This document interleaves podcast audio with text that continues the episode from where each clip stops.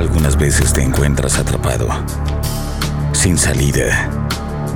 Este es el tiempo de cambiar tu historia y de cumplir el propósito para el que fuiste creado. Ministerios Río de Dios presenta Un fluir de bendiciones. Con los pastores Pedro y Mayra Enamorado.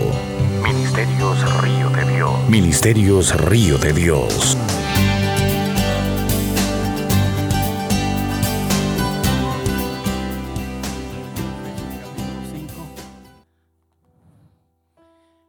Vamos a leer del verso 15 al 20. Efesios 5 del 15 al 20.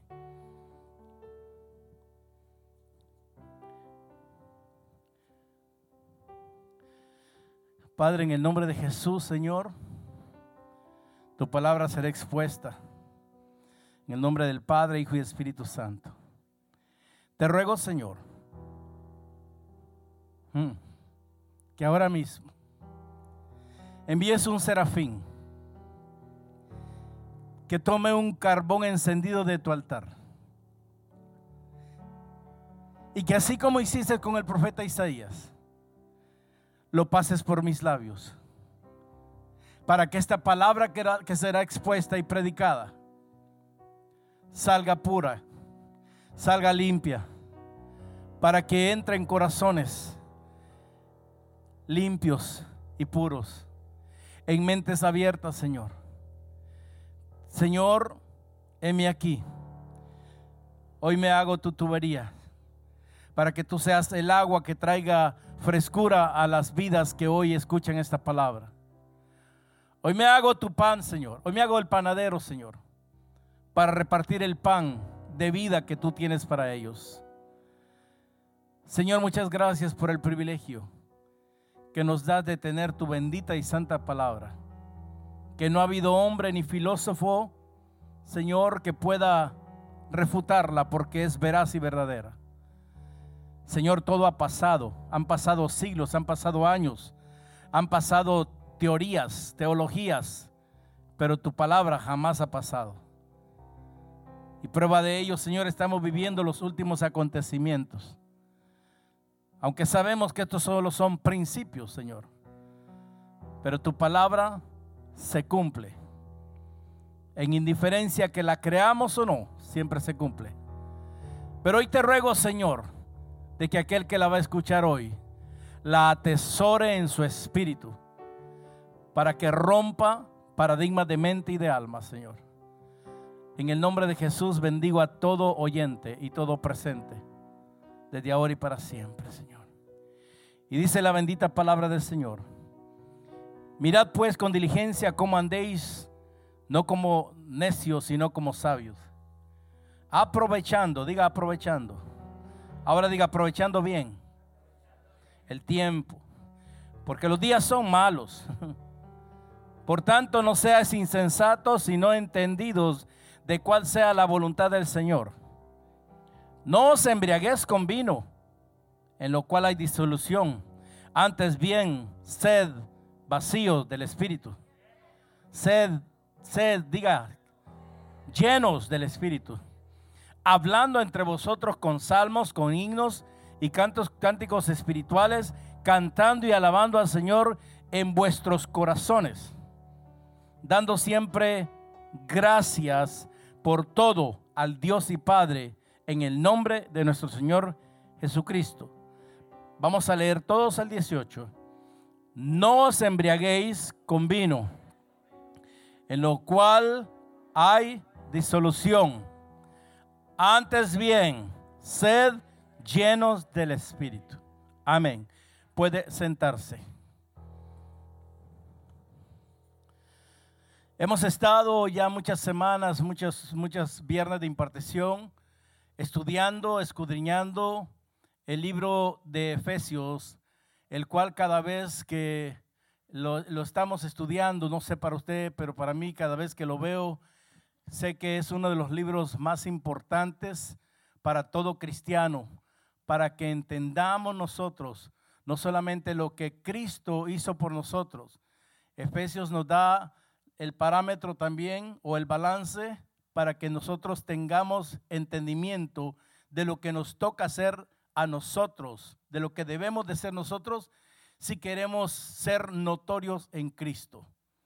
El verso 15 empieza a recomendarnos, no, a mandarnos a que andemos, a que caminemos sabiamente. Caminar, dice el verso 15, mirad, en otras palabras, cuidado. Pues con diligencia, como andéis? No como necios, sino como sabios. Todo hijo de Dios tiene que dejar la necedad a un lado y ser sabio, porque Dios es sabio. Por eso Salomón le pidió sabiduría al Señor, porque eh, Salomón tenía inteligencia, pero necesitaba sabiduría, pero era una sabiduría divina. Entonces el verso 15 nos dice cómo caminar sabiamente en los preciosos años que Dios nos da. Los años que Dios nos da a nosotros son preciosos. Hay mucha gente que ha desperdiciado y ha despreciado los años que Dios le ha dado. Todos los años que Dios nos ha dado a nosotros han sido asignados en el cielo antes de que nosotros naciéramos y todos lo sabemos. Dios asigna los tiempos. Diga, Dios asigna los tiempos. Y nosotros tenemos que usarlo bien para darle la gloria y la honra a Dios. Los tiempos que nosotros tenemos, si somos hijos de Dios, entendamos que no son nuestros tiempos, son los tiempos de Dios para glorificarlo, para que cuenten de acuerdo al propósito al cual fuimos llamados. Diga conmigo, Dios asignó un tiempo para mí y yo lo tengo que usar sabiamente a fin de realizar su voluntad. Los tiempos de Dios no son para hacer nuestra voluntad, los tiempos de Dios son para ejercer, para activar y hacer la voluntad soberana de Él. Por eso la Biblia nos dice que debemos de caminar con mucho cuidado y redimir el tiempo que hemos perdido. Con el tiempo perdido ya no podemos hacer nada, pero sí podemos redimir el tiempo que sigue aquí en la tierra. Escúcheme bien, ya no podemos seguir perdiendo el tiempo que Dios nos ha dado, sino que necesitamos redimirlo aquí en la tierra. ¿Para qué? Para que cuente en nuestra eternidad. Lo que hacemos aquí en la tierra es contado en el cielo. ¿Usted sabía? Solo uno sabe. Sí, oramos fácilmente para decir lo que, que el Señor desate del cielo, ¿ok? Que desate en la tierra, claro que sí. O sea, lo que nosotros hacemos en la tierra cuenta en el cielo. Si nosotros no sacamos provecho del buen tiempo que Dios nos ha dado, entonces, ¿qué cuenta le vamos al Señor del el tiempo? Por eso es importante que empecemos a pensar cómo vamos a invertir, cómo vamos a gastar el tiempo restante que Dios nos está dando hasta que Cristo venga. Creo que todo cristiano tiene que ser el mejor inversionista del tiempo aquí en la tierra, porque todo lo que invertimos en Cristo en la tierra está siendo, está siendo ahorrado en el cielo. ¿Alguien lo entiende? ¿Por qué? Pregúnteme por qué porque Dios es un Dios de propósito. Lo que significa es que nosotros tenemos que ser personas de propósito de acuerdo a su propósito. Es bueno tener propósitos personales, pero como hijos de Dios, nosotros tenemos que entender cuál es el propósito de Dios en nosotros en esta tierra y cumplirlos. Jesús vivió para cumplir el propósito del Padre aquí en la tierra. Y por eso Él fue a la cruz del Calvario. Jesús oraba de la siguiente manera en Juan 17:4. Él decía, yo te he glorificado en la tierra, he acabado la obra que me diste que hiciese. En otras palabras, Padre, todo lo que tú me mandaste hacer, el propósito por el cual tú me mandaste a la tierra, ya lo terminé. Hice tu propósito y no mi propósito. Inclusive acuérdense que en el Getsemaní, él le pregunta si le ayuda a pasar la copa. Pero entendió y dijo, no, que se haga tu voluntad. Porque Jesús entendió que Él vino en el tiempo que el Padre le asignó. Nosotros tenemos que entender que nuestro tiempo fue asignado por Dios en la eternidad. Amén.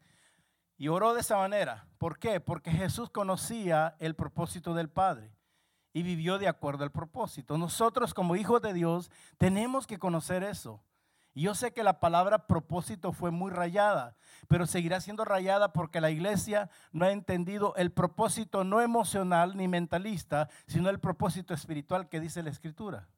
Amados, tenemos que entender que si Jesús hizo esto y terminó el propósito, nosotros también tenemos que terminarlo. Amén. Eh, nosotros, el apóstol Pablo, perdón, el apóstol Pablo siempre vivió para exaltar a Cristo, siempre, y conocerlo. Pablo conoció la teología y todos lo sabemos, pero Pablo no conocía a Cristo. Entonces Pablo, él vivió para exaltar a Cristo, para hacer lo que el Señor le había mandado hacer. Por eso Pablo pudo predicarle a los perdidos. Pablo predicaba a los, a los perdidos y discipulaba a los salvos. Porque el tema es no solamente salvar gente, hay que discipular. Estas noches son importantes. Para usted que vino, lo felicito. Para usted que está en sintonía, lo felicito. Porque estas noches son de enseñanza, son de discipular. Aunque todos los mensajes son de, de edificación, pero tomamos este tiempo para edificar el cuerpo.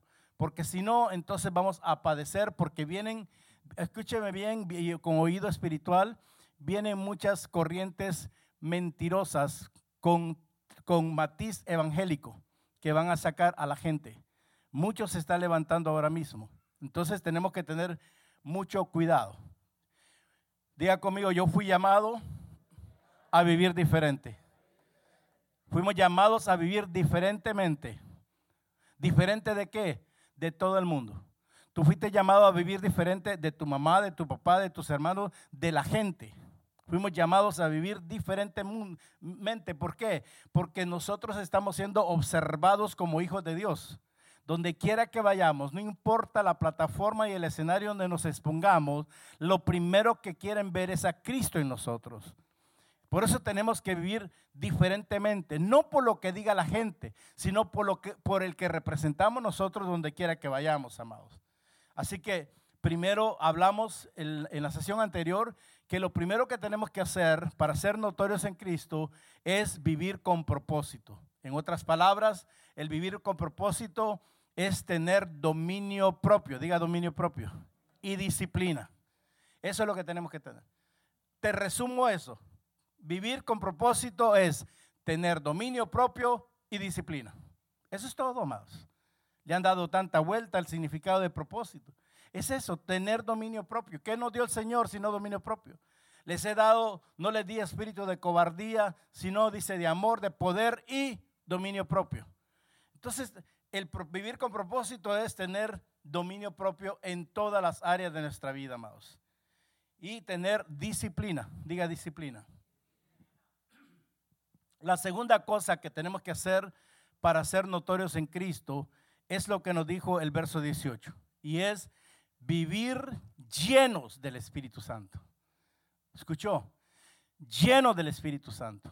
Ahorita la gente vive llena de temor, llena de pánico, llena de inseguridad, llena de duda, lleno de todo menos del Espíritu Santo. Y tristemente en la iglesia de Cristo está ocurriendo hoy. Esto, eh, amados, eso no es ser un hijo de Dios si vamos a ser notorios en Cristo en estos tiempos que se avecinan, porque la Biblia está hablando aquí de, los malos días o los, días malos. En otras palabras, es inevitable que nosotros vamos a vivir días malos. Aunque usted haga un búnker, el día malo va a estar ahí. Aunque usted haga, haga los túneles que están haciendo ahí muchos, muchos gobernantes, de nada le sirve, porque el día, el, mal, el día malo está ahí. Entonces, pero la Biblia nos enseña a prepararnos para vivir el día malo. Primero nos dice que, que vivamos con propósito, o sea, con dominio propio y disciplina, y ahora nos dice que vivamos lleno del Espíritu Santo. El Señor nos ha dado este poderoso, poderoso poder, amados, a través del Espíritu Santo. El poder del Espíritu Santo, diga conmigo, es inagotable. Es inagotable para vencer el pecado, es inagotable para vencer todo aquello que se levanta en contra de nosotros. El poder ya está dentro de ti. Vuelvo y repito, el poder ya está dentro de ti. Si recibiste a Cristo. Ahora, ¿qué tenemos que hacer? Seguir siendo llenos del Espíritu Santo. Hay muchos cristianos que no están usando el poder del Espíritu Santo. Y por eso vemos familias cristianas destruyéndose porque se enfrascan en discusiones, se enfrascan en celos, en envidias entre la misma familia, porque lo que están manifestando no es el poder del Espíritu Santo, sino el poder y la acción de la carne. En lugar de permitir que sea el Espíritu Santo que produzca un fruto de paz, un fruto de reposo. La palabra es clara. Inevitablemente vamos a tener días malos, vamos a tener tribulaciones, vamos a tener aflicciones. El problema es cómo lo vamos a vencer. Diga conmigo con el Espíritu Santo. No lo vamos a vencer con, con, armas, amado. Tú vienes, le dijo David, es con espada y jabalina. Pero yo vengo con algo mejor. Algo que no lo ves y mejor que no lo veas. Algo que está dentro de mí. Y es nada más que el Espíritu de Jehová, del escuadrón de Israel. Tú tienes que entender que la Biblia es clara que tenemos que dejar de pelear con carne y sangre. Nuestras peleas son contra huestes de maldad, contra principados, amados, contra todos esos chamuqueríos que, que no los vemos, pero ahí están molestando. Por eso vemos familias que están ahorita mismo, y más con esto, en, esta, en este momento que la gente estuvo encerrada, se agarraron de los pelos, se pelearon, se insultaron, amados. Qué triste. En vez de sentarse como familia a cantar himnos, como dice la palabra, alabar al Señor, no, se enfrascaron en tantas cosas. Pero también vemos a obreros dentro de la iglesia que se están quemando sirviendo al Señor, sirviendo a Dios, porque no aprovechan el poder del Espíritu Santo. Servir a Dios con las fuerzas naturales es muy cansado. Hello. Servir a Dios con nuestra fuerza es muy cansado. Vuelvo y repito. Servir a Dios con nuestra fuerza nos va a quemar, nos va a aburrir, nos va a desanimar. Pero servir a Dios con el poder del Espíritu Santo es otro rollo. No hay quien te pare. La iglesia tiene que aprender a operar, a actuar, a servirle a Dios de acuerdo al Espíritu, al poder del Espíritu Santo que está dentro. Siempre cuando servimos a Dios con nuestra fuerza y nuestra voluntad, te va a decir, no vayas, estás cansado, llama y esto y lo otro. ¿Alguien está aquí? Ah, pero el Espíritu Santo te va a decir, no te llamo Julano, no te llamo Mengano, sino que yo te llamé, así que te me levantas y te me vas. El Espíritu Santo es aquella fuerza motriz que no la vemos, pero está ahí. Es más, muchos de ustedes siempre vienen porque hay algo que le dice que vengan, no porque hicieron una reservación. Usted está conectado porque sabe que alguien le dijo que no le dijo a nadie que se conectara, sino que usted tiene necesidad del Espíritu de Dios. Diga conmigo, yo tengo que entender y no solo saber que mi vida, vamos, dígalo, que mi vida sin el poder del Espíritu Santo es difícil e imposible. Pero la gente cree que eh, el, tema de la iglesia, el tema de congregarse, ah, es un club más, esto no es un Rotary Club. La iglesia no es un Kiwanis. La iglesia no es un, club de leones. La iglesia no es un, un Boy Scout. No, no, no, no, no. La iglesia es el cuerpo maravilloso de Cristo aquí en la tierra. Es la, no la institución, el organismo más poderoso en la tierra. ¿Por qué le digo que es organismo? Porque tiene miembros. La iglesia no es, un, no es una organización, es un organismo divino de Dios, porque tiene, tiene miembros, usted es uno de ellos. Juan 15, 16, ¿qué es lo que dijo Jesús con referente a esto? Y yo le pediría al Padre, en la, en la versión de Dios habla hoy, dice, y yo le pediría al Padre que les envíe otro defensor, el Espíritu de la verdad. Otro defensor. En otras palabras, mientras ustedes me ven, yo los estoy defendiendo. Pero yo le voy a pedir al Padre que aunque Él me lleve, les envíe a ustedes otro que lo defienda y mejor que lo defienda a este, porque a este nadie lo va a ver. Oh. Ah. No voy a llamar al 911, pastor, really. 911 teniendo un defensor. No, usted llama a los defensores que aparecen en la televisión. Tiene un accidente, llame a los defensores. Por Dios santo. La Biblia es clara, amados. Eh, apúntelo. Juan 15, 16 lo dice. Y aquí me gusta en, la, en, la, versión de Dios habla hoy. Porque dice Jesús dijo, yo le voy a mandar a otro defensor para que esté siempre con ustedes. La palabra otros es la palabra ayos en griego, que significa yo le voy a mandar a otro del mismo tipo que me están viendo a mí. Otro que tiene el mismo poder de resucitar a los muertos, de sanar al enfermo, de perdonar al pecador. ¿Alguien me está entendiendo en esta noche? Amados, Jesús es el salvador de la culpa. Yo quiero que me, que me reciba esto. Jesús es el salvador de la culpa del pecado. Pero el Espíritu Santo es el salvador que nos salva del poder del pecado al vivir dentro de nosotros en plenitud. Mm. Por eso, cuando nosotros somos tentados, hay una alarma dentro que te dice, mm, mm, not again. Hay una alarma que nos está advirtiendo, porque ahora el Espíritu Santo es el que nos está diciendo, no, no, no, yo vivo dentro de ti y yo quiero salvarte del poder del pecado. Porque el pecado tiene poder, amados. ¿Cuántos lo saben? Tiene el poder de llevar al infierno a la gente. Tiene el poder de llevar a la muerte a la gente, amados. Entonces, para ser notorios en Cristo, hay que caminar sabiamente. Usted quiere ser notorio en Cristo, camine sabiamente y no, neciamente. Es triste ver cristianos que están caminando neciamente. ¿Cómo lo voy a hacer, pastor? Redimiendo el tiempo en estos días malos. Estos son los días donde lo que la iglesia no hizo antes tiene que empezar a hacer. En estos días malos tienen que ver a Cristo en nuestras vidas, amados.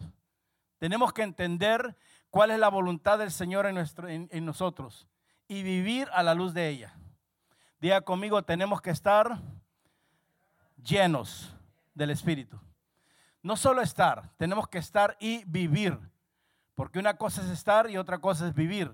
Tenemos que estar y vivir llenos del Espíritu Santo. ¿Por qué? Porque dice el verso 18, y yo quiero que, que le ponga atención a la gramática. Dice, no os embriaguéis con vino, en lo cual hay disolución. Antes bien, sed llenos del Espíritu. ¿Ok? Antes bien, sed llenos. Oiga bien cómo dice, sed llenos. Está hablando de algo que continúa, no algo de que se para. Fuiste lleno y sigue siendo lleno del Espíritu.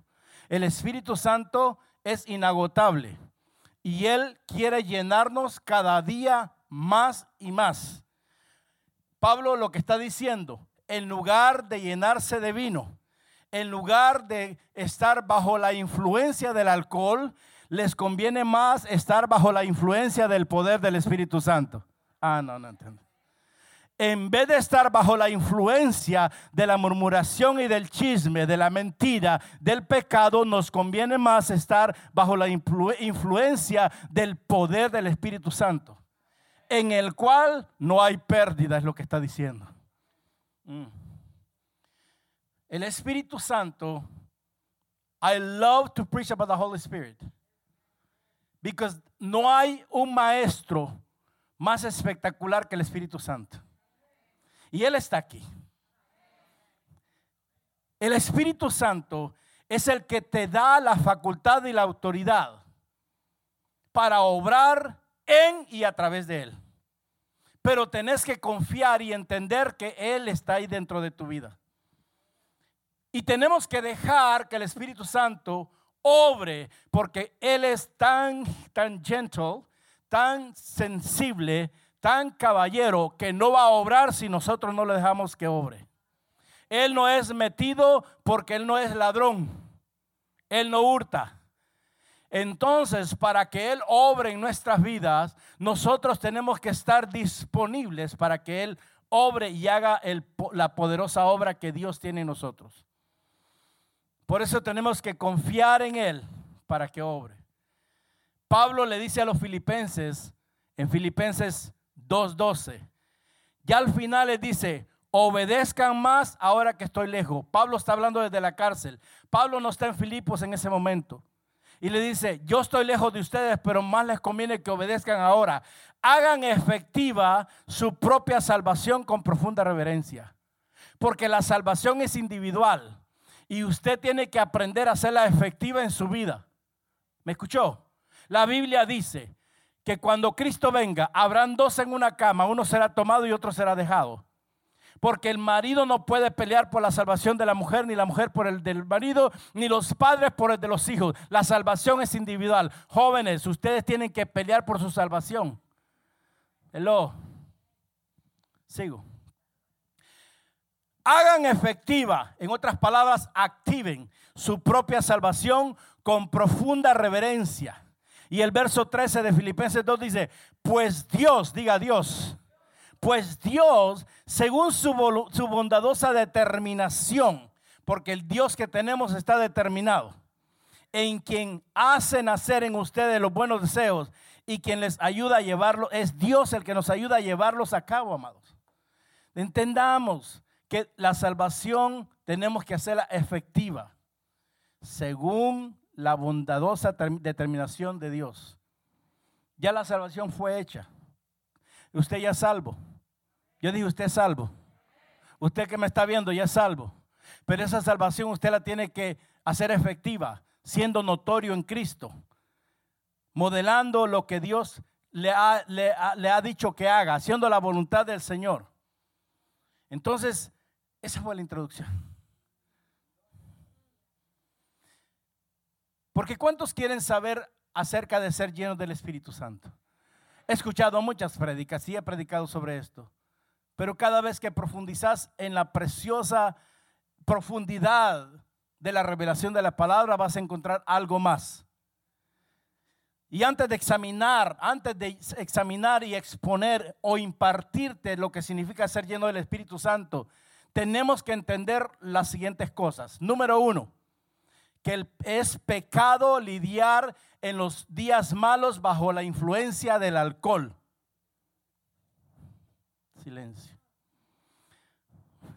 En otras palabras, es malo resolver los problemas en los días malos bajo la influencia del alcohol. Dice, no te emborraches con vino, porque eso es disipación. La Biblia advierte y condena la embriaguez en la traducción de la pasión, en Proverbio 21, si me pone Proverbio 21, dice, un borracho es desagradable, ruidoso y discutidor. Eres un tonto por intoxicarte con bebidas fuertes. Está fuerte. Esa es la palabra de Dios. Ahí está bien facilita. El vino es escarnecedor la cerveza alborotadora, y cualquiera por ello erraré, eh, por ello erraré, no será sabio. Entonces lo primero que tenemos que entender, que Dios no nos va a llenar de su espíritu si estamos llenos de, otra embriaguez. Ahora, no solamente tomemos como referencia lo que es alcohol, porque todo lo que, lo que te entenebrece la mente es también un vino. ¿Estamos aquí? Acuérdense que el alcohol lo sacan de diferentes maneras, del maíz, del arroz, de todas maneras. El tema, el punto no es enfocarnos en que el embriaguez viene del alcohol. Cuando nosotros estamos llenos de iras, estamos embriagados de enojo. Yo sé que usted no. Cuando estamos embriagados de celo, queremos matar a alguien. Entonces, pero si nosotros estamos llenos del Espíritu Santo, ninguna de esas cosas en forma de alcohol va a venirnos a, hacer actuar, como dice aquí, como tontos. Así dice la Biblia. Nos volvemos desagradables, ruidosos y discutidores. ¿Cuánto les gusta pelear? No levante la mano. Cuando nosotros nos enfrascamos en discusiones es porque estamos siendo embriagados por otro vino menos el Espíritu Santo. Hmm. La disipación es igual al dispalfarro. Es lo que hizo el hijo pródigo, que despilfarró toda la herencia que el padre le había dado. Entonces, la disipación es el despilfarro y la destrucción, escuche bien, de la propiedad y las relaciones y la vida. En otras palabras, cuando nosotros nos emborrachamos de lo que sea, pero también está hablando de vino, de bebidas aquí, bebidas alcohólicas definitivamente. Entonces nosotros estamos perdiendo el control de quiénes somos nosotros como propiedad en Cristo, de la relación que tenemos con el Padre y de la vida que tenemos en Cristo. Ah. La Biblia no llama adicción a la embriaguez. La Biblia no llama enfermedad a la borrachera, amados. La Biblia le llama ser esclavo del pecado. ¿Dónde? En Gálatas 5:21. Dice que la borrachera es una obra de la carne. Eso es lo que dice la Biblia. No puedo decir otra cosa. En el contexto que estamos viendo, se nos está hablando, para que entendamos en este día, el Espíritu Santo nos está diciendo que tenemos necesidad de caminar sabiamente en estos días malos. Vuelvo y repito, si usted como cristiano sigue caminando, disculpe si se ofende, tontamente en estos días malos, le va a ir peor el Espíritu nos está mandando a la iglesia gloriosa de Cristo a que caminemos nuestros próximos días, el tiempo que resta antes que Cristo venga, que lo caminemos sabiamente, sabiamente, porque dice que es una tontería hacerle frente con nuestras propias fuerzas. ¿Cuántas luchas hemos perdido por enfrascarnos con nuestra fuerza, con nuestras ideas y nuestros planes? Yo sé que usted no. Así, amados. Ahora, con esto te voy a decir una cosa, vamos a poner balance porque ya las mentes están diciendo, oh, yo, aquí, yo conozco a aquel que toma. No, no, no. Ningún cristiano está libre de pecado. Dele un aplauso al Señor si se lo cree.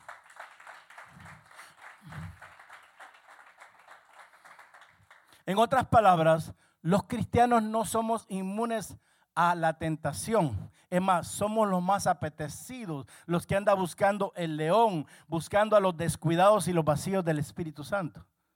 Por eso nos conviene estar lleno del Espíritu Santo, embriagado del Espíritu Santo. Ahora, cuando digo embriaguez, no es aquella forma que se dio anteriormente. El caerse no es em, estar embriagado del Espíritu Santo. El hablar en lenguas no es estar embriagado en Espíritu Santo. El saltar tampoco, el temblar tampoco. Eso es algo exterior, eso es otra cosa, que no vamos a entrar en eso. Amén. Así que como creyentes, en el Dios viviente. Escuché que le dije, en el Dios viviente, porque el Dios que tenemos está vivo. ¿Ok? Y Él debe ser nuestra paz en tiempos de dificultad.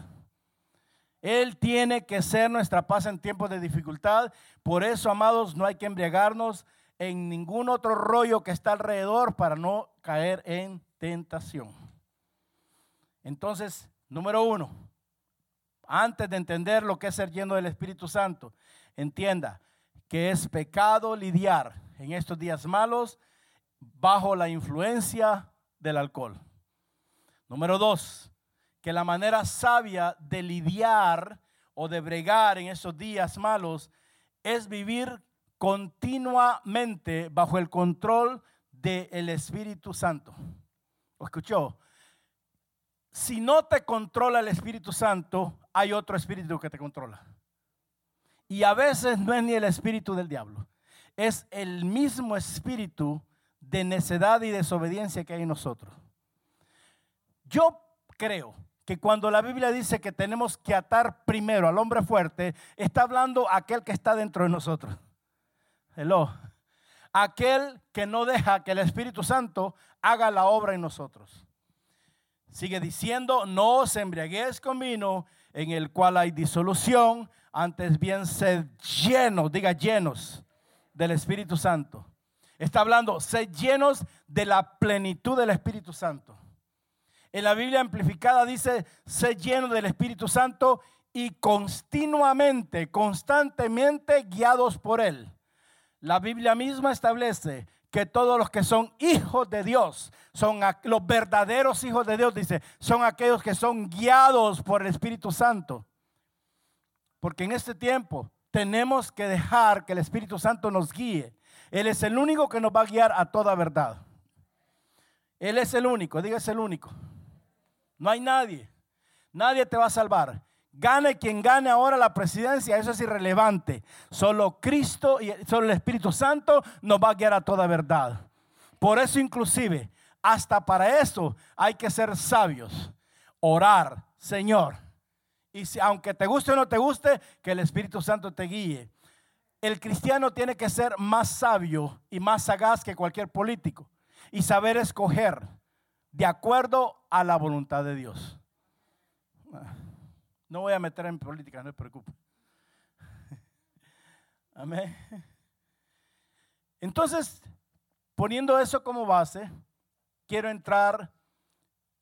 Hoy no voy a terminar. Hoy solamente quiero tocar una de las, de las, preguntas que, que la gente se hace. ¿Qué es ser lleno del Espíritu Santo? De ahí vamos a ver cómo puedo experimentar la vida llena del Espíritu Santo y de ahí cómo puedo saber que estoy lleno del Espíritu Santo. ¿Cuánta riqueza tiene la palabra, amados? De un versículo puedes sacar tanto. Entonces, nos conviene en este tiempo. Jamás, jamás huiré y dejaré de predicar del precioso Espíritu Santo porque Él es el que me ha ayudado, Él es el que me ha levantado, Él es el que me ha defendido. Él es el otro defensor que enviaron, que yo no lo veo, pero sé que está ahí. Él es el que te va a guiar a toda verdad. Entonces, ¿qué es ser lleno del Espíritu Santo? Primero vamos a ver, hoy solo vamos a ver lo que es ser lleno del Espíritu Santo. Y después vamos a ver lo que no es ser lleno del Espíritu Santo. Ah, qué aburrido, pastor. Really. Número uno, ser lleno del Espíritu Santo es rendir todas las áreas de nuestra vida al control de Él. Vuelvo y repito. No es, decirle, Señor, mira, tengo eh, eh, estas áreas, pero déjame, déjame enterrar esta yo. Puedo enterrar esta. No, no, no, no, no. Es traerle, ceder todo. Ceder es dar. Ceder es sacar todas las áreas de nuestra vida y decirlas, controlarlas vos porque esto me está controlando. Todo lo que nos está controlando hay que cedérselo al Espíritu Santo. Y eso es, ser lleno. Así como la persona vive llena de vino y está bajo la influencia del alcohol, así el cristiano lleno del Espíritu Santo tiene que vivir su vida bajo la influencia del poder del Espíritu Santo. Yo prefiero vivir bajo la influencia del Espíritu Santo que bajo la influencia de la letra muerta. Y Pablo habla sobre esta condición, porque esta condición es lo que nos va a llevar a ser maduros en Cristo. La madurez espiritual no viene por saber tanta Biblia ni estar tantos años en la iglesia. Viene por ceder al Espíritu Santo todas las áreas que queremos gobernar y controlar nosotros y a veces el enemigo y dejar que Él nos guíe a toda verdad. Diga conmigo, yo debo de vivir permanentemente lleno del Espíritu Santo. Oiga bien, lleno, permanentemente. No un momento, el ser lleno del Espíritu Santo no es que un momento de euforia un momento de emoción. No, continuamente vivir lleno del Espíritu Santo es entender que yo tengo el Espíritu Santo dentro y que yo estoy lleno del Espíritu Santo. ¿Por qué? Pregúnteme por qué. Porque le rendí todas las cargas y el cansancio y las grosuras a Él, para que Él bregue con eso. Amén. Debemos de obedecer. Ya no podemos dejar, no podemos seguir siendo pasivos, amados. Tenemos que obedecer. El tiempo es presente y, dice, y aquí lo que dice es sed llenos. Es una continuidad siempre, siempre. El Espíritu Santo siempre está llenando a aquel que le deja a él todas las cargas. El Espíritu Santo no puede llenar una vasija que está llena de, su propio egocentrismo o de sus propias cosas. El Espíritu Santo no puede llenar algo que está oculto, hay que sacarlo y cedérselo a Él. Por ejemplo, en Lucas 4.1, Jesús describe lo siguiente. Jesús dice, sean llenos del Espíritu Santo. Jesús empezó a profetizar que nosotros íbamos a ser llenos. Acuérdense que en el Antiguo Testamento el, Espíritu Santo solo estaba sobre la gente. Pero Jesús viene y dice, vamos a, que íbamos a ser llenos del Espíritu Santo. En Hechos 6.3, los apóstoles dice que dirigían la iglesia y cuando la dirigían y iban a seleccionar a alguien, entonces tenían que ser gente llena del Espíritu Santo y de sabiduría. ¿Para qué? Pregúntenme qué. Para servirle a Dios. Entonces, el Espíritu Santo siempre ha estado activado en la iglesia. Y por eso esta gente era notoria, amados. Uno de los siete que escogieron aquel entonces se llamaba Esteban. Dice que Esteban era un hombre, primero dice, lleno de fe y del Espíritu Santo. O sea que no basta con estar lleno de fe y creer que Dios va a hacer lo que dijo que va a hacer. Ahora hay que estar lleno del Espíritu Santo para empezar a ver con ojos espirituales lo que Dios dijo que nos va a, hacer a nosotros. Amén. Entonces, vemos más tarde en Hechos 11:24 a Bernabé. Bernabé fue descrito como un hombre igual, lleno del Espíritu Santo y de fe. Dos hombres, Bernabé y Esteban, eran llenos del Espíritu Santo y de fe, llenos de fe y del Espíritu Santo, porque tienen que ir de la mano, amados. La fe con la llenura del Espíritu Santo va a hacer que nosotros veamos la sobrenaturalidad de Dios en frente de nuestros ojos. Eso es lo que va a hacer. Y eran notorios pero eran notorios porque primero vivían en, el propósito de Dios y vivían llenos del Espíritu Santo. Eran gente que habían dejado que el Espíritu Santo tomara control de todas las áreas de su vida, amados.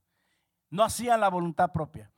Si el cristiano sigue haciendo su voluntad, sigue haciendo como el gran yo soy, el mismo de ayer, el mismo de hoy, el mismo de siempre, entonces está caminando en su voluntad.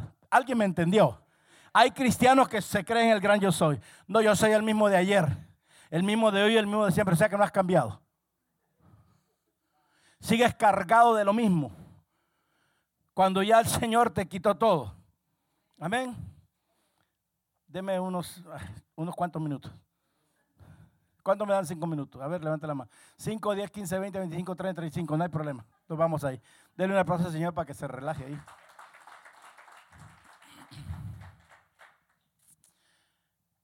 ¿Cuántos han escuchado sobre la plenitud del Espíritu?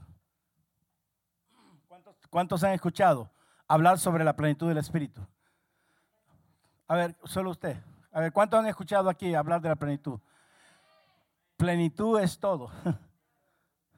Y esa es la que está en nosotros. La plenitud del Espíritu Santo es lo que Cristo nos dejó. Por eso dijo, yo me voy, pero voy a dejarles mi plenitud en la forma del Espíritu. Ah. Mi plenitud. Yo mismo voy a estar obrando a través del Espíritu Santo. Entonces, tenemos que entender que la plenitud del Espíritu Santo o la llenura del Espíritu Santo no es para un momento, es para vivir continuamente en esa plenitud, amados. Hay problema si, el, si estás en la plenitud del, del Espíritu Santo ese problema no te va a dañar ni te va a quitar el gozo ni la paz, porque sabes que hay un defensor dentro de ti que se va a parar firme y va a derrotar toda oposición de Satanás. Así que ah, el, vivir, el caminar sabiamente es ceder al Espíritu Santo todas las áreas de nuestra vida. Es tiempo, amados, que dejemos de tener los síndromes de Ray Conniff, de Frank Sinatra y de seguir haciendo las cosas a mi manera y a mi manera y a mi manera. O somos cristianos a la manera de Cristo, porque hay gente que es cristiano a la manera de, de la denominación. Eso no nos sirve. Tenemos que ser notorios y cristianos de acuerdo al designio de Cristo para nosotros, amados. Amén. Entonces, número uno te dije, ¿qué es ser lleno del Espíritu Santo? Diga conmigo, entregar todas las áreas de mi vida al Espíritu Santo, al control del Espíritu Santo. Número dos, es vivir impregnados. Después te explico, ¿ok? Impregnados con la palabra de Dios en cada área de nuestra vida. Una cosa es que esta toalla esté húmeda y otra cosa es que esté impregnada. ¿Ok? Si está impregnada, usted le hace así y cae agua. Si está húmeda, simplemente le va a, limpiar la superficie. La palabra la gente la agarra solo para limpiarse la superficie. La palabra es para que esté impregnada. Por eso se llama la espada de doble filo, que corta, traspasa todo. Entonces, ser lleno del Espíritu Santo es dejar que la palabra de Dios nos corte todas esas áreas que todavía necesitan ser cortadas. Impregnados en cada área. El paralelismo de esto lo da Pablo en Colosenses 3:16, cuando en vez de decir ser lleno del Espíritu Santo, Pablo dice en Colosenses 3:16 que la palabra de Cristo more ricamente dentro de nosotros. Que la palabra de Cristo more dentro, dentro de nosotros. O sea, la palabra de Dios no solamente es para llevarla aquí, es para cargarla dentro. Porque de adentro, conectada con el Espíritu, es que sale la revelación porque aquí está muerta, pero aquí está viva. Ah, no, no sé si usted lo entendió. La palabra en la mente, la palabra memorizada es muerta, pero la palabra impregnada dentro, cuando se une con el Espíritu, se nos es revelada. Hmm. Que la palabra, mire cómo dice, de Cristo more ricamente dentro de vosotros.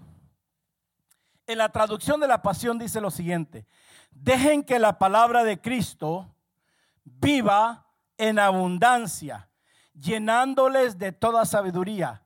Y dice, aplíquenla mientras enseña e instruye. ¿Escuchó?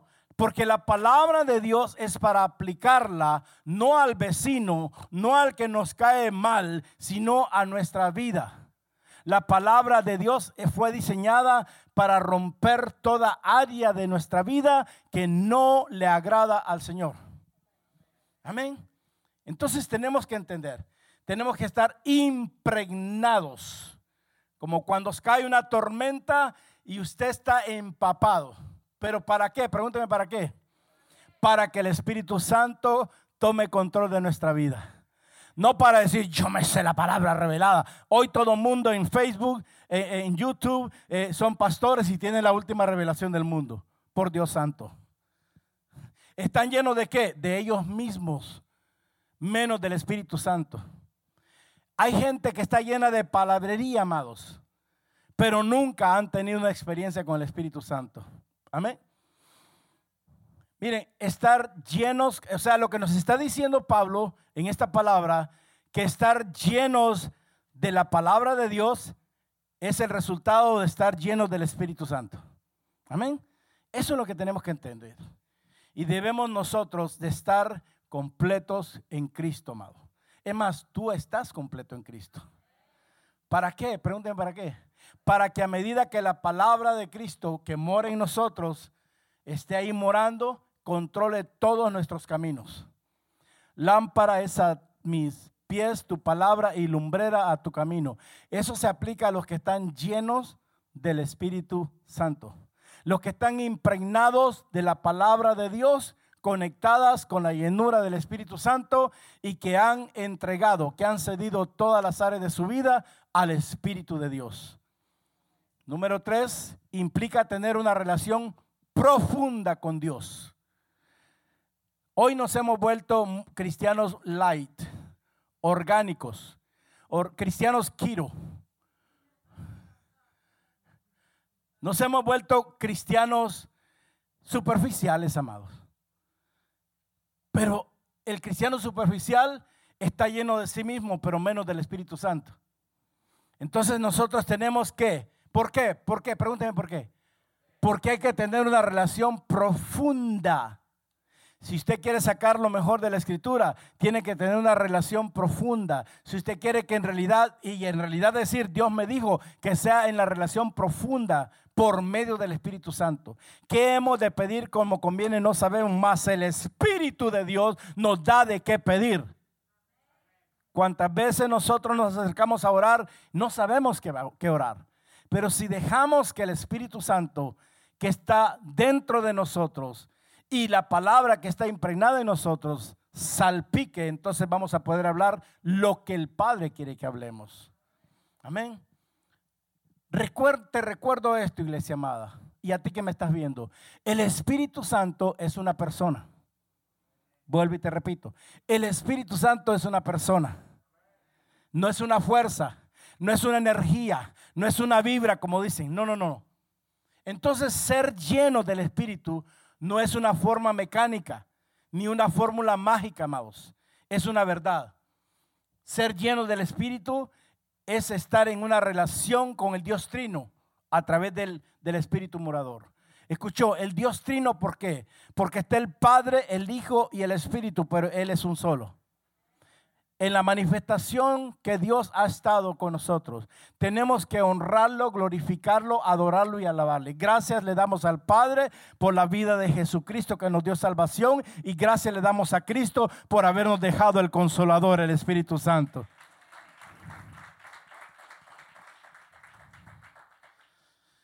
Entendamos esto, iglesia amado.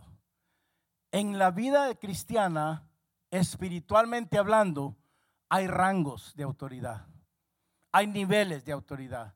Esos niveles no vienen con que usted haga un examen de aptitudes ni actitudes, sino que esos niveles son desatados de acuerdo al entendimiento espiritual y la rendición que le demos a Dios nosotros entre más nos humillamos delante del Señor, más Él nos puede exaltar. Porque el Señor jamás va a exaltar a alguien que es arrogante. Amén. Diga, a medida que crezca en la palabra, diga, el Espíritu Santo me va a revelar las áreas que necesito entregarle a Él para que tome control. Si usted quiere saber cuáles son las áreas que todavía necesita entregarle al Espíritu Santo a Dios, entonces intensifique, bogue mar adentro en la relación que tiene con el Padre. ¿Ok? A veces nos gastamos tres, cuatro horas hablando con gente y un minuto relacionándonos con Dios.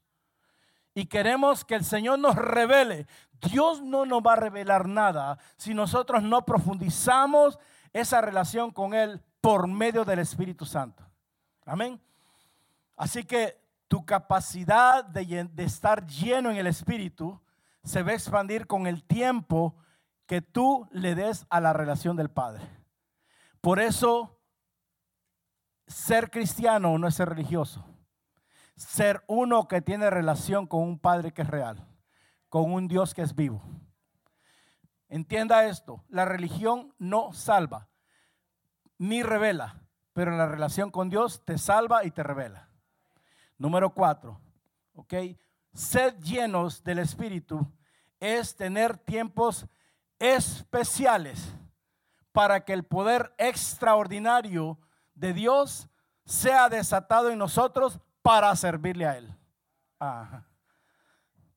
Vuelvo a decirlo, es tener aparte de la profundidad, tiempos especiales donde incluye ayuno, lectura, oración, meditación en la palabra, examinación de uno mismo.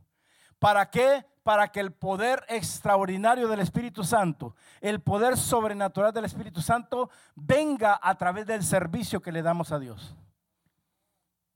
¿Dónde dice eso, pastor? En Hechos 2.4. Dice que Pedro en Hechos 2.4 fue lleno del Espíritu Santo porque estuvo esperando el de repente. y pudo predicar y tres mil se convirtieron cuando él predicó. Ah, qué capacidad de poder tiene el Espíritu en nosotros, ¿verdad? Y nosotros no tenemos la capacidad ni tan siquiera de hablarle a una persona, amados. Qué silencio. Pero entonces el mismo Pedro que fue lleno en Hechos 2.4, aparece en Hechos 4.8 nuevamente, lleno dice del poder del Espíritu Santo para enfrentar a los gobernantes del pueblo y a los ancianos de Israel. Porque el nivel de, llenura que tenía para predicar y que se convirtieran aquellos tres mil era un nivel. Ahora necesitaba otro rango, otro nivel, porque se iba a enfrentar a autoridades aunque él sabía que lo que él llevaba era más poderosa que la autoridad del mundo. Pero en su humildad él sabía de que no iba a ser él, sino que lo que estaba dentro de él. Diga conmigo, eso fue otro nivel especial. Ahora más tarde aparece Pedrito, mi amigo. Aparece Pedro y Juan. ¿Ok? Salieron de la cárcel, se reúnen con la iglesia. ¿Con quién se reunieron? Para informarles que habían sido arrestados porque estaban predicando la verdad y porque confrontaron a los gobernantes. Y dice que la iglesia oró. ¿Qué hizo la iglesia? Oh, no dijeron, de verdad, ¿y cómo salieron de la cárcel? No, no, no. Dice que la iglesia oró. Oró. Dice, y ahora, oraron así. Y ahora, oh Señor, escucha sus amenazas y danos a nosotros, tus siervos, mucho valor al predicar tu palabra. En Hechos 4:29. Alguien se lo vuelvo a leer. La iglesia oró, ¿ok? Para respaldar lo que el Espíritu Santo había hecho en Pedro y Juan. Ellos entendieron que no había sido Pedro ni Juan, sino había sido el poder del Espíritu Santo dentro de ellos. Y dice que la iglesia oró. Ahora, oh Señor, escucha sus amenazas. ¿A cuánto los amenaza el enemigo aquí? No le diga, diablito, vete, vete, uchu, uchu. No, no, no, no. Oh Señor, escucha las amenazas de esos, de esos perversos. Danos a nosotros cuando la iglesia, cuando un miembro de la iglesia está en problema, es el problema de la iglesia. Jamás te alegres cuando una persona, cuando un miembro del cuerpo está pasando algo. La Biblia nos manda a orar como iglesia. A orar. Y dice, y dijeron ellos, no dijeron, danos más poder, dijeron, danos a nosotros tus siervos mucho valor para predicar tu palabra. En otras palabras, Señor, si estos dos hicieron lo que hicieron bajo las amenazas, ¿te imaginas cuánto haría toda la congregación? Ah, no, no me entiendes. Y dice la Biblia en, en Hechos 4:31 que después de orar, ¿después de qué? Ah, la gente quiere ser lleno del Espíritu sin, sin orar. Después de orar, ¿cuántos dice? A ver, léame. ¿Cuántos? Ve, por eso el Espíritu Santo entra ahí. ¿Cuántos dice? No, no escucho. ¿Cuántos dice? O sea que ahí está usted. No dice solo los profetas, no dice solo los pastores, no dice solo los líderes, no dice solo la alabanza ni la gente de sonido. ¿Cuántos dice? ¿Sabe por qué? Porque todos oraron. Porque la iglesia tiene que orar junta. Hay oraciones individuales y hay oraciones como cuerpo. Y entonces dice, y ellos, dice, fueron llenos de modo que comenzaron a hablar la palabra de Dios. Aquí dice con audacia, significa con poder. Pablo fue lleno del Espíritu Santo. Pónganse piano, vamos, no se preocupe. El rayo ha estado fuerte, amados, pero Aquí no termina. Pablo fue lleno del Espíritu Santo. ¿Sabe cuándo fue? Eh, eh, a, mí, a mí lo de Pablo, la verdad que me impacta.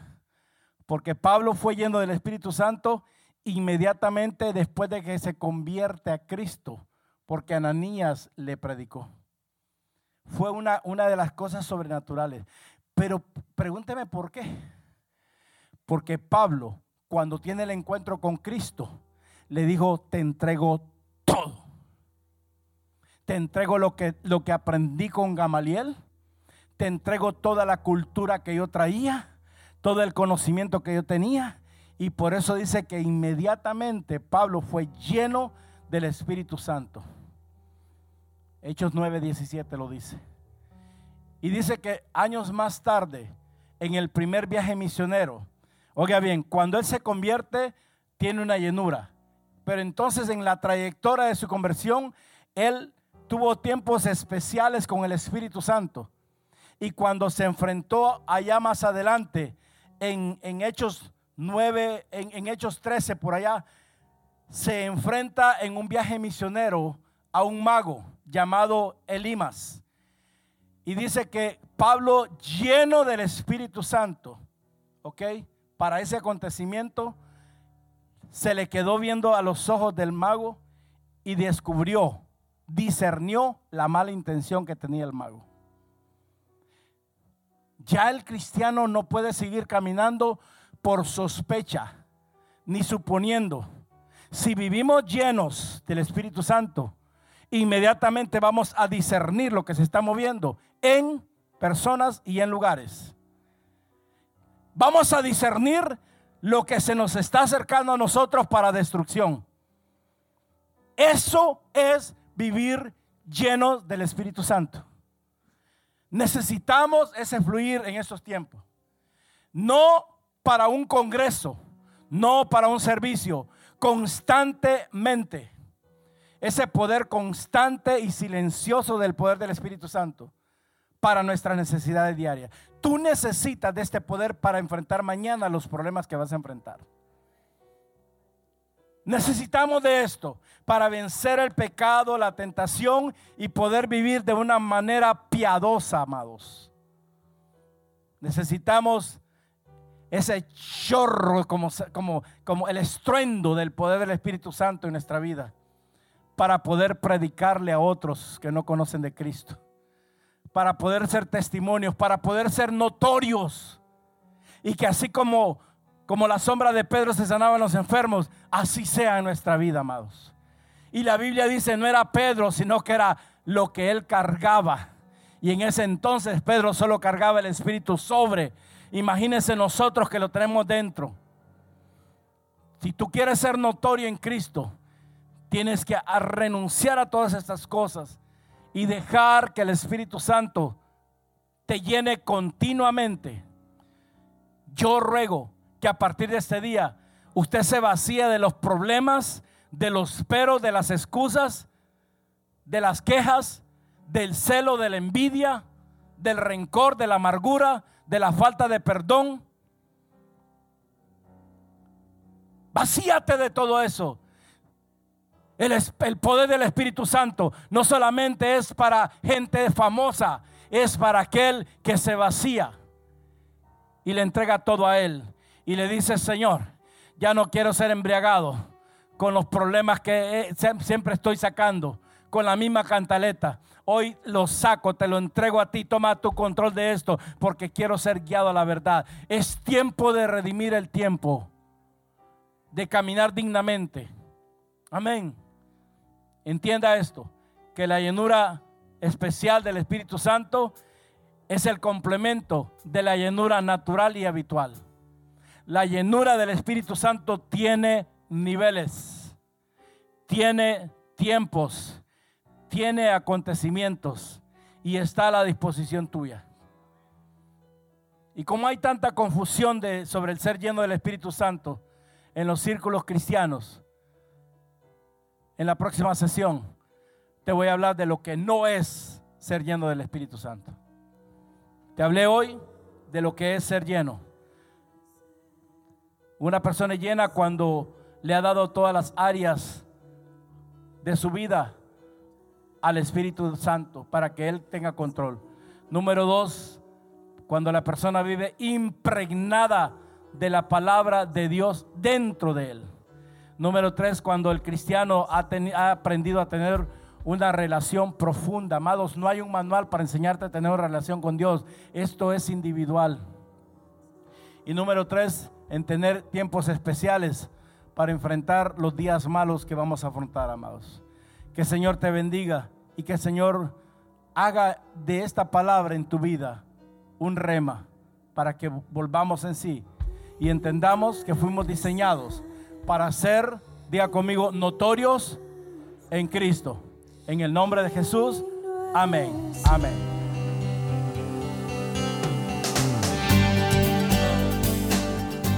Si este mensaje ha inspirado su vida, llámenos al 305-316-9906 o ingrese a www.mirriodedios.org y permita que en su vida exista un fluir de bendiciones.